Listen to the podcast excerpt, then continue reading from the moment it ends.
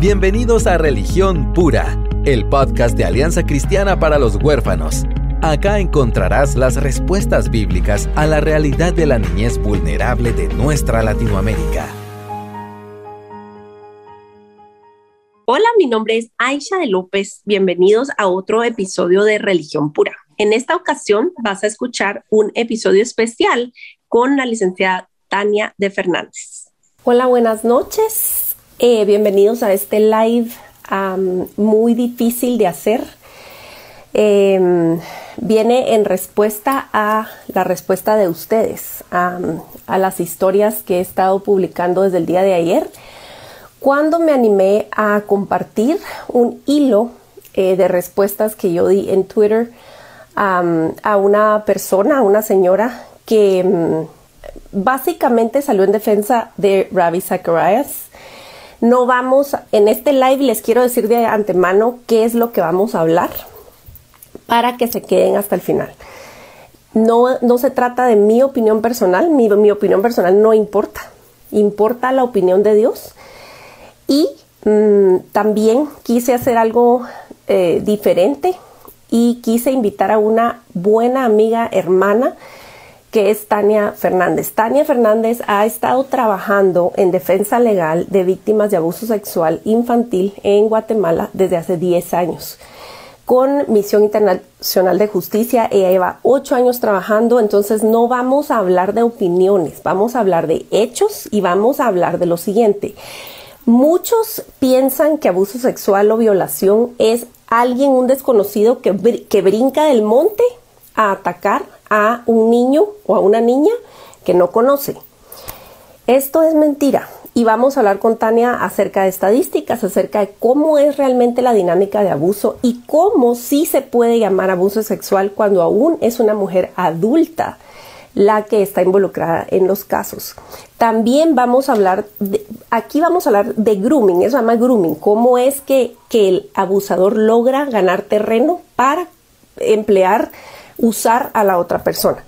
Vamos a hablar cómo es la dinámica de grooming con adultos y también vamos a hablar de cómo como una comunidad o familia o lo que sea, iglesia, escuela, debemos de responder en base al dolor que he estado percibiendo. No se imaginan los mensajes, las historias que estoy leyendo en mi inbox. Ha sido, ha sido un par de días intenso durísimo. Em, tuve que mm, dormir esta tarde porque, porque me sentía desgastada hasta físicamente.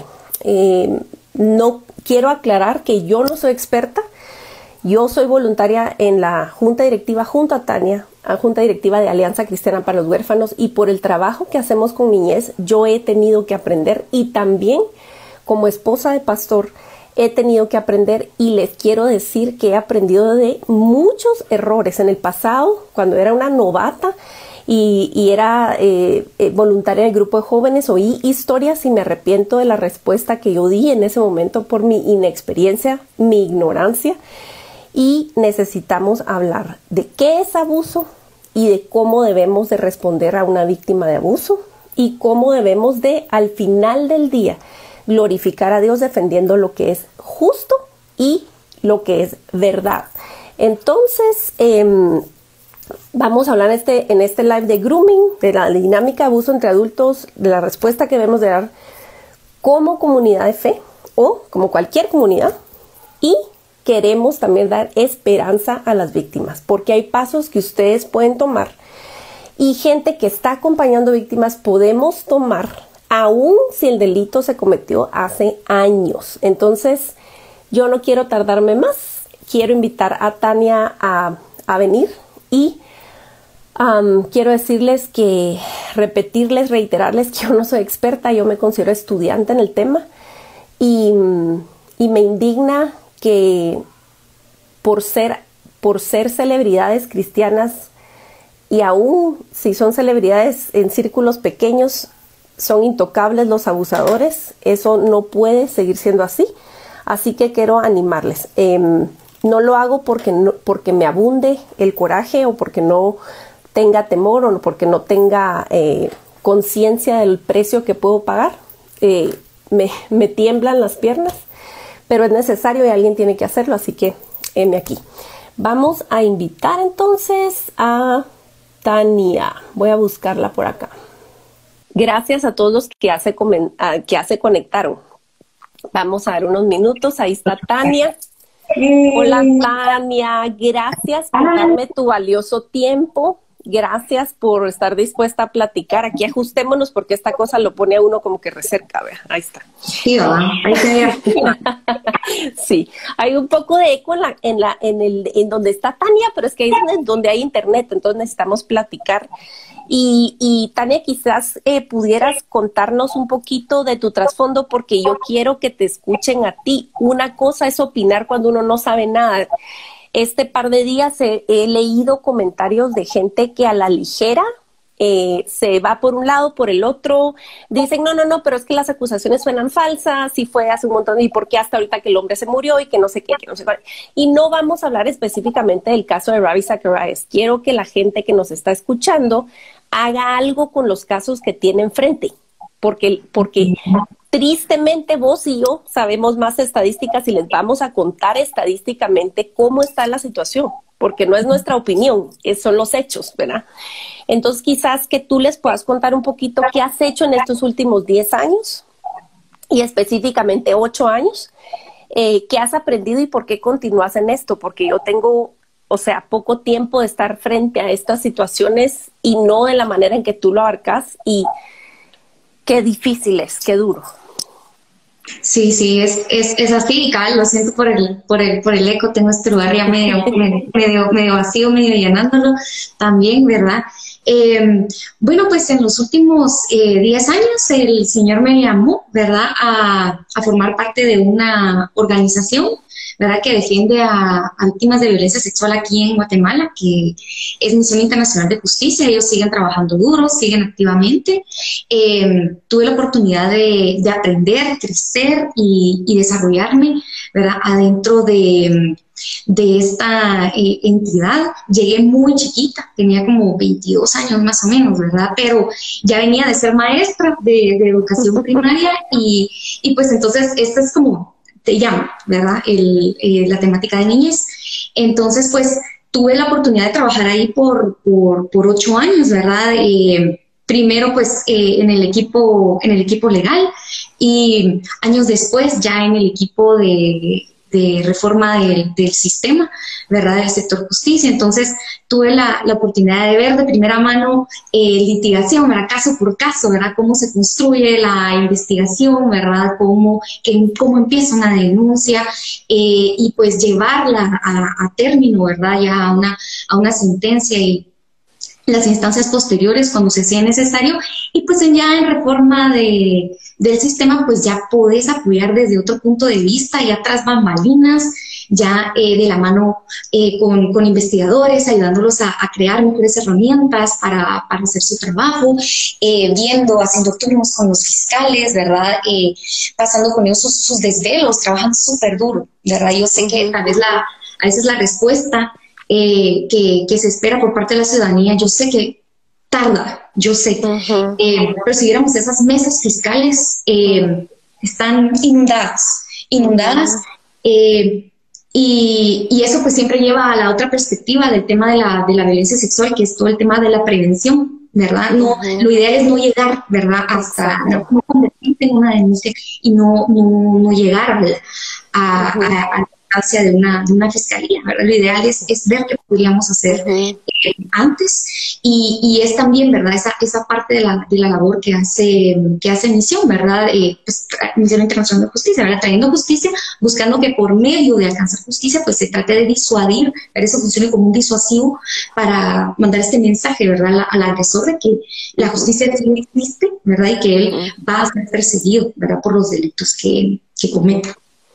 Sí, de verdad, yo llegué a conocer a Misión Internacional de Justicia hace años, hace cabal unos 10 años, em, por una plática de Gary Haugen, que es el fundador, que eh, miren, solo para un poco de contexto, él, él es un abogado de derechos humanos que trabajó en el caso de Ruanda, de las, de las, de todas las ah, matanzas, ¿verdad? del, cómo tiene un nombre, ¿verdad? Vos, eh, esos, esas matanzas así en em, genocidio. genocidio en Ruanda y él vio la falta de una asistencia legal profesional en, en, lugares especialmente de tercer mundo. Entonces él empezó a investigar cuál era la necesidad de defensa legal en ciertas regiones y, y gracias a Dios empezó operaciones en Guatemala hace un tiempo y hemos visto eh, incidencia en el sistema de justicia y en cuestión de condena.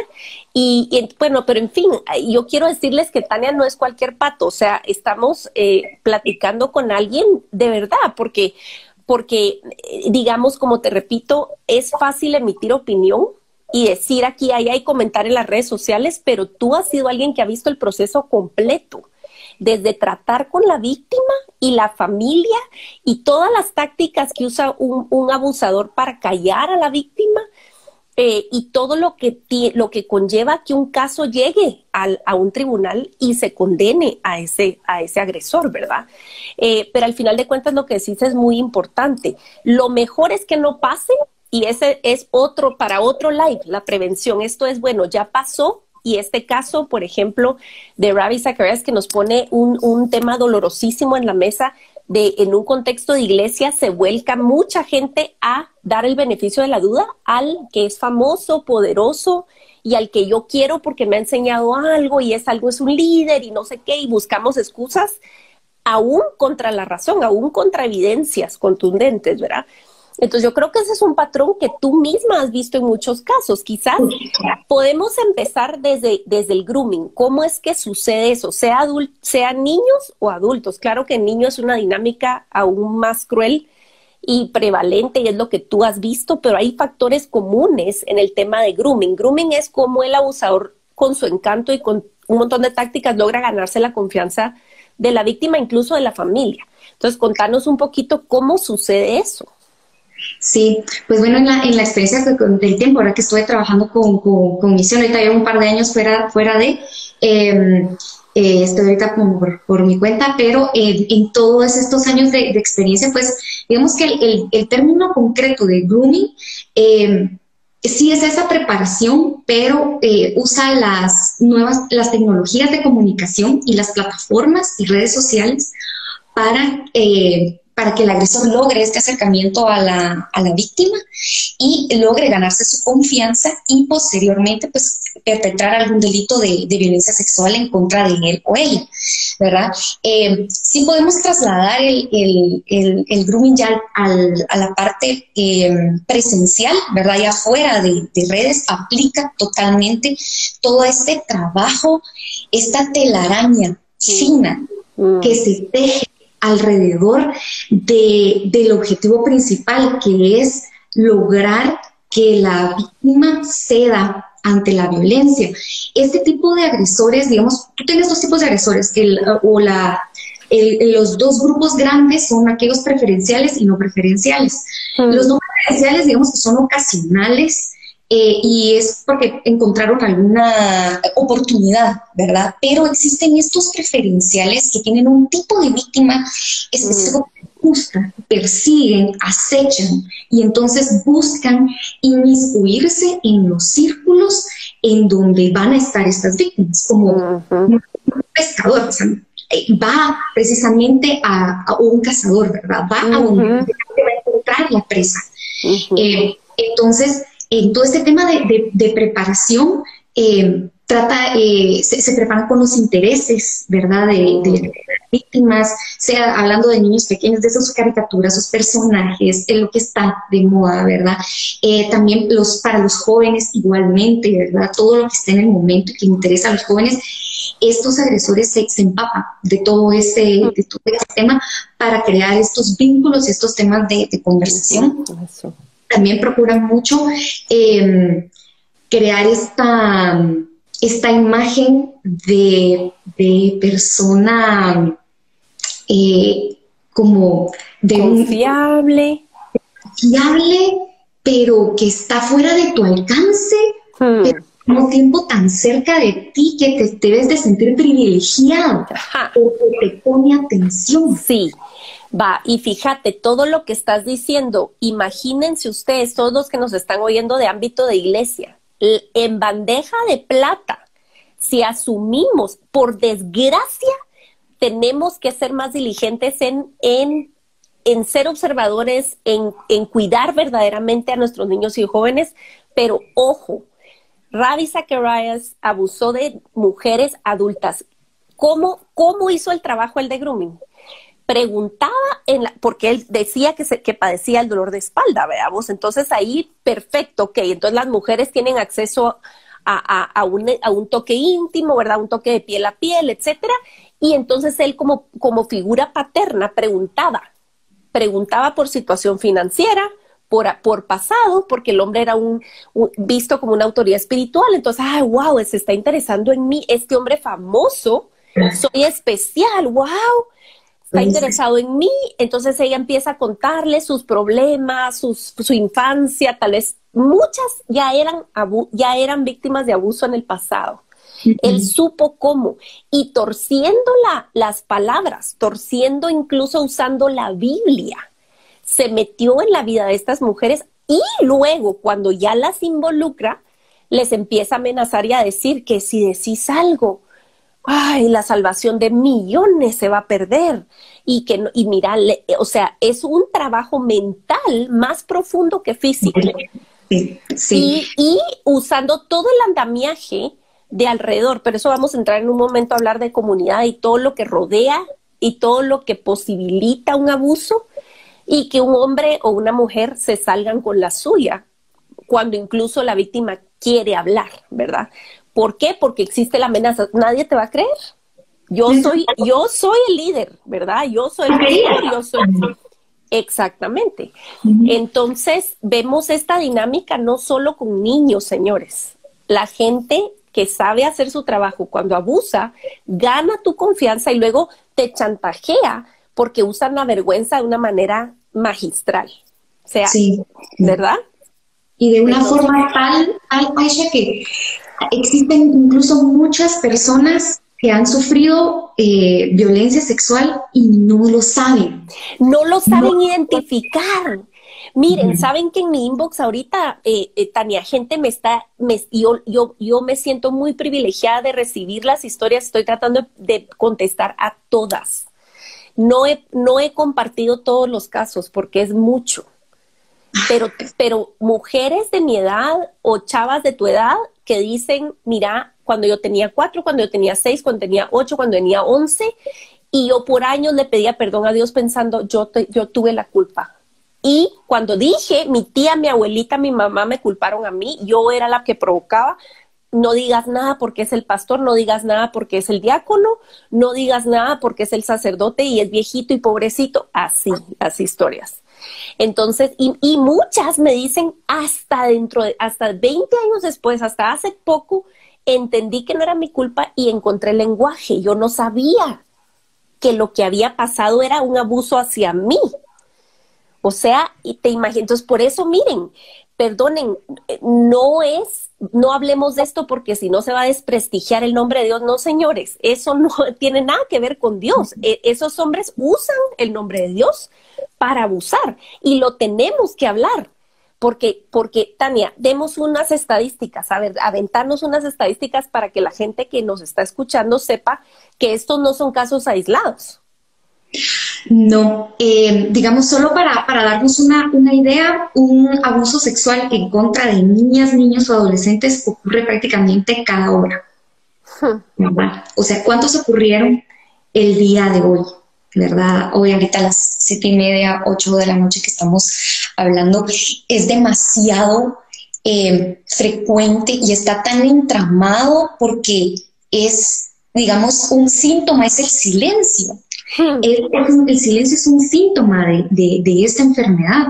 Entonces, es, bien difícil, digamos, saber eh, eh, todo este de la cifra negra. Es, esto es un, somos siempre aproximados las cifras negras porque la idea es que estos, estos delitos sigan en silencio hasta que algo te haga hablar o alguien advierta que, algo no está bien. Y entonces daguen un poco y pero no, es, es, son pocas las veces en que una víctima realice, fui víctima de violencia sexual, digamos, cuando, cuando hablamos de alguien que te trabajó, ¿verdad? Cuando hablamos de alguien bajó y así logró el abuso sexual. Entonces es muy poco probable que tú hayas caído en la cuenta por ti mismo de esto fue un abuso. Me manipularon. Ya, me manipularon. Exacto, más cuando una dinámica de adulto a adulto. ¿En qué momento pasó esto? ¿Verdad? Eh, eh, ¿Y por qué la víctima es víctima? Precisamente porque no se le está dando toda la, toda la opción de escoger. O sea, quiero que sepan que, que el niño nunca tiene la culpa. La señorita, el joven nunca tiene la culpa. Tiene el que tiene mayor poder y control en la relación es el responsable. Porque él sabe más. El, el pequeño o, y quiero decir que esta dinámica se da si es una persona adulta. ¿Por qué? Obviamente no va a, cuestionar una trabajadora, ¿me entendés? Una, una, una empleada doméstica, una secretaria o, alguien que trabaja contigo y que se siente intimidado de alguna manera. esa, dinámica se vuelve a dar. Sí, sí, sí. es, importante decirlo. Es súper importante y, y, bueno, y siempre, digamos, ustedes mencionan, ¿verdad? Cuando, cuando han tocado eh, este tema en, digamos, en los podcasts de, religión pura, que escucho un montón. Eh, pues siempre hablan, ¿verdad? De este, de este alto porcentaje, 85, 88%, que está cerca de ti. Entonces, si están cerca de ti es porque buscan estar cerca de ti que buscan, em, eh, como, como, como te estaba mencionando antes, buscan entrar en tu... esas personas no llegan de casualidad, te ubican, te, te, te, ponen un, blanco, ¿verdad? Y te hacen... Sos un blanco. Sos un blanco. Ese porcentaje que Tania está hablando es que el, más del 80% de casos de abuso sexual de violencia sexual se dan en el círculo de confianza. No es un extraño que brinca del monte. Es alguien que entra a la casa, es un tío, es un abuelo, es un primo, es un vecino, es alguien que tú saludas, es alguien que tú no lo puedes creer que es. Y eso es algo que, que el cristiano no debería decir. ¡Ah!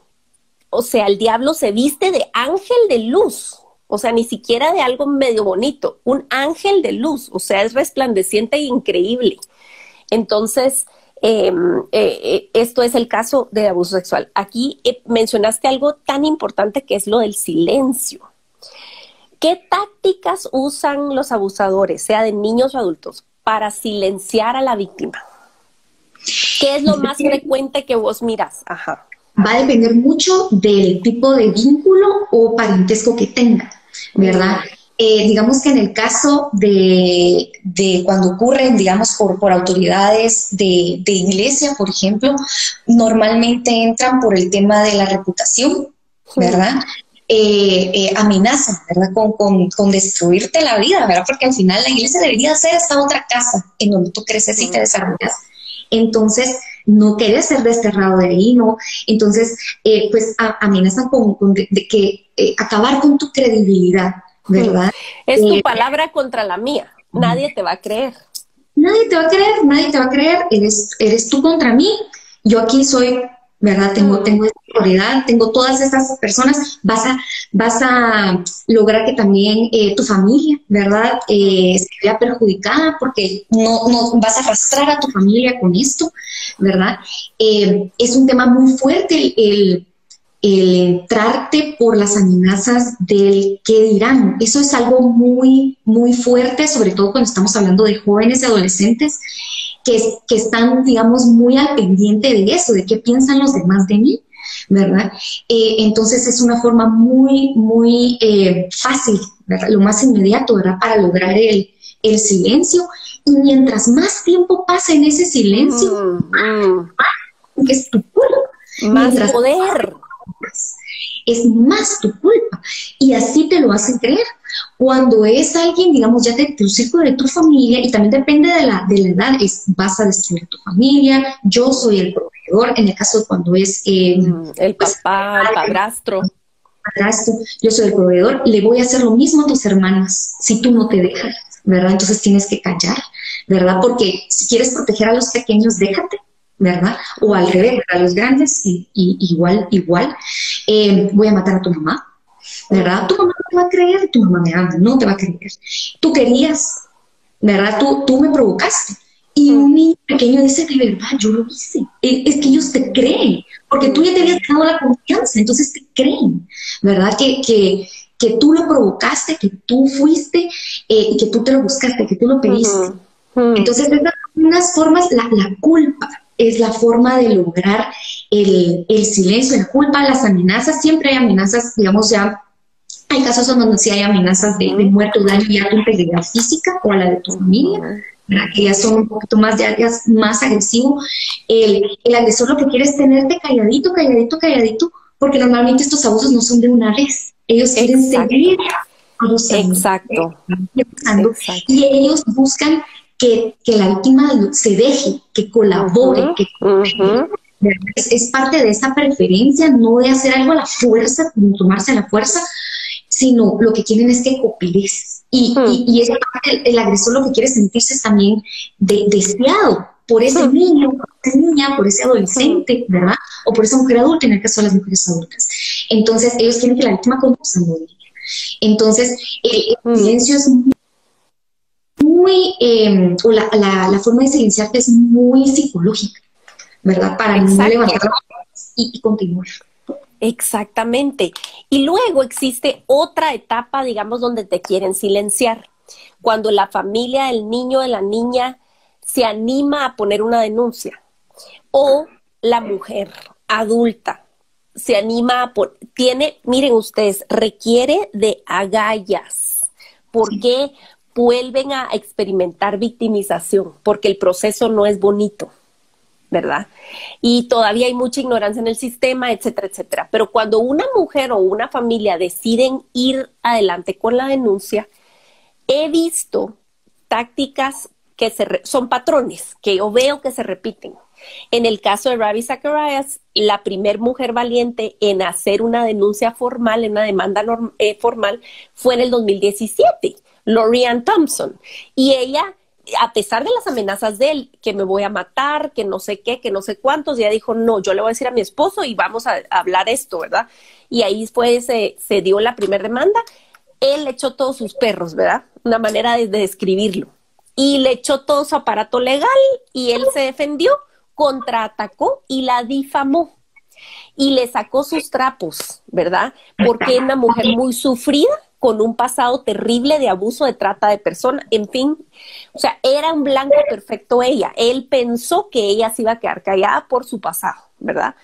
Y, eh, eh, y de hecho ahí se, se, se, vio como que se murió. Yo soy de, la, de parte del público, de la, de la audiencia que vengo siguiendo el caso y que dije, ay, qué alivio, es mentira porque ellos dijeron, ah, no, investigamos y esta solo es una pareja que quiere aprovecharse de Ravi, que no sé qué, que no sé cuántos. El hombre se murió en mayo del año pasado como un héroe, un funeral como que fuera un jefe de Estado y todo el mundo callado. Fue en el momento del funeral, Tania, cuando una de las víctimas se indignó tanto de ver los aplausos y, la, y la ovación que dijo no puede ser, yo no, yo debo no ser la única. Y se puso a googlear y ahí empezó ya la segunda investigación, que es lo que se publicó ahorita en febrero, que desencadenó toda este, esta confirmación y una docena de casos confirmados en Estados Unidos. Pero este, leyendo a, eh, Diane Langberg y a otros expertos eh, en todo este tema, eh, esta táctica de silenciar aun cuando la víctima tiene el valor de decir lo que pasó. Ya tiene alguien que le creyó, ya tiene un equipo legal y hace la demanda, viene este contraataque. Y creo que muchas veces eso es lo que detiene a las mujeres. Digo mujeres porque es la mayoría de víctimas son mujeres, no es que sea exclusivamente mujeres, pero entonces decís con qué ganas, pues. Y de plano ni lo van a sentenciar y es un lío y entonces mejor no digo nada porque me van a, a perjudicar a mí. Ya, ya estoy como saliendo de esto, lo estoy medio olvidando. Mejor dejémoslo ahí. Gracias por acompañarnos en Religión Pura, el podcast de Alianza Cristiana para los Huérfanos. Alabamos al Dios de la Biblia quien nos adoptó en Cristo para habitar en familia. Y agradecemos la generosidad de Radios Frater, quien nos recibe en sus estudios para realizar esta producción. Hasta la próxima semana.